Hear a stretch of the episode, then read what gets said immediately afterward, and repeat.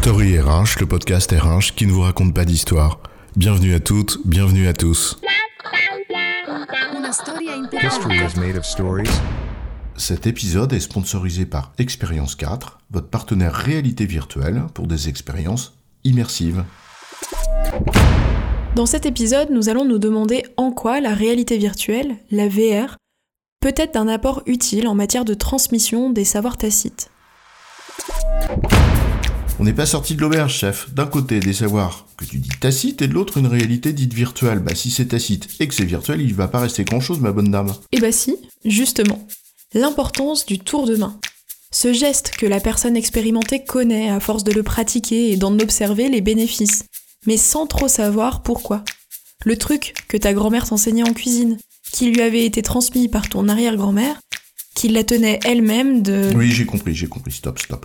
Ou la situation que le vieux baroudeur t'invite à apprécier autrement que ce que tu vois en première lecture, parce que d'expérience, il sait que cette configuration-là a telle ou telle caractéristique. Bref, toute cette connaissance qui constitue un capital intangible d'une très grande richesse pour l'entreprise. Et qui est pourtant si difficile à formaliser, à entretenir, à transmettre.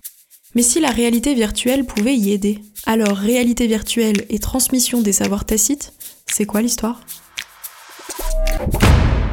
Commençons peut-être par expliquer ce dont on parle avant de s'intéresser à la question de la réalité virtuelle en elle-même. Tacite, certes, mais c'est pas une raison pour ne pas en parler. Qu'est-ce qu'elles auraient donc de particulier, ces fameuses connaissances tacites? Les connaissances tacites, elles sont inhérentes à la personne. Elles relèvent d'une expérience. Elles sont difficiles à exprimer, à formaliser, à traduire de façon intelligible. C'est par exemple un savoir-faire, un tour de main comme je disais. Bref, une connaissance subjective liée à l'expérience d'une personne. Une connaissance qui s'exprime le plus souvent dans une situation concrète de travail.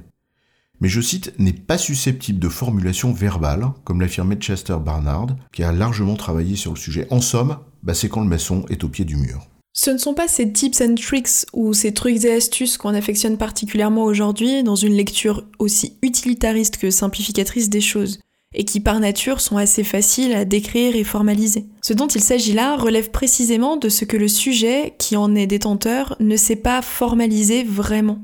Parce que c'est diffus, parce que c'est pas construit, etc. C'est donc particulièrement difficile à capitaliser pour l'entreprise et à transmettre de personne à personne. Et ce fut d'ailleurs l'une des grandes ambitions du knowledge management dans les années 90 avec une croyance que la technologie y ferait des miracles. Et c'est une des raisons de l'inscription du compagnonnage au patrimoine culturel immatériel de l'humanité par l'UNESCO en 2010. Toute l'importance de la socialisation dans la transmission des savoirs tacites ou implicites, que Nonaka et Takeshi avaient conceptualisé dans ce qui a été baptisé la spirale des connaissances. En substance, des connaissances qui se transmettent par échange et interaction entre personnes. C'est une première dimension, clé, au regard de laquelle la réalité virtuelle peut peut-être apporter quelque chose. Dans la pratique, on connaît les vertus d'un groupe où, en formation présentielle, cette dimension émerge sans qu'elle soit vraiment explicitée. On voit bien les effets des interactions dans un groupe. Les participants apprennent aussi, à travers ces échanges, des choses qui relèvent de ces savoirs tacites. On n'a pas eu une formation sur la coopération. Mais en revanche, de cette formation sur le management, nous sommes ressortis nourris d'un sentiment diffus de coopération grâce à ce qui s'est passé dans le groupe. Là, la réalité virtuelle peut entrer en jeu sous de multiples aspects.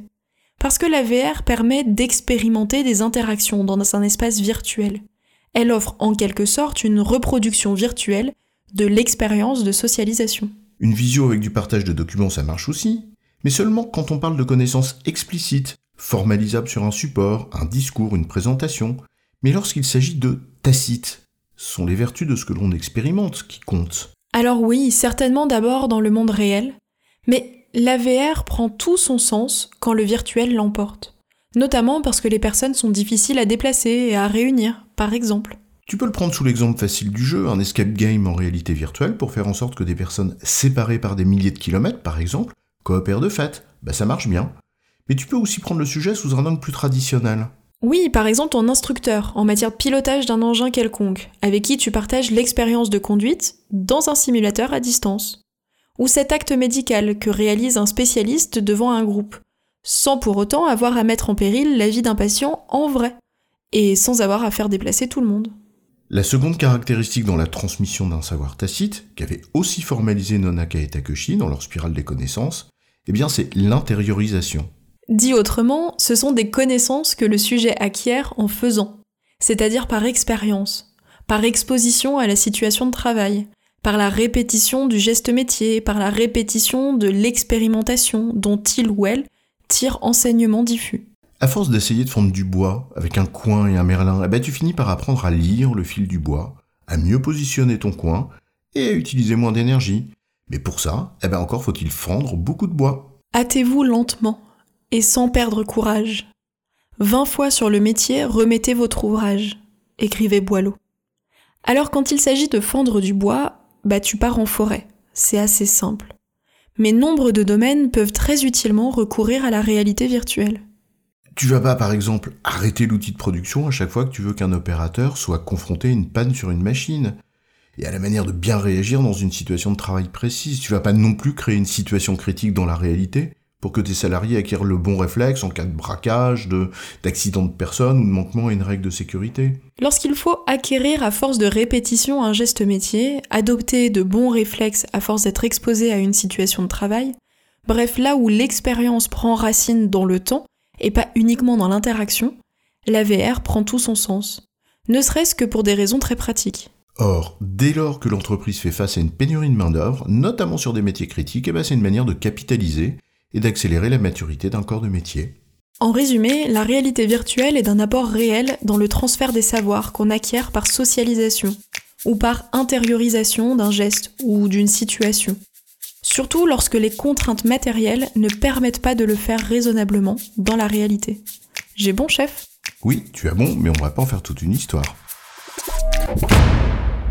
Cet épisode est sponsorisé par Expérience 4, votre partenaire réalité virtuelle pour des expériences immersives.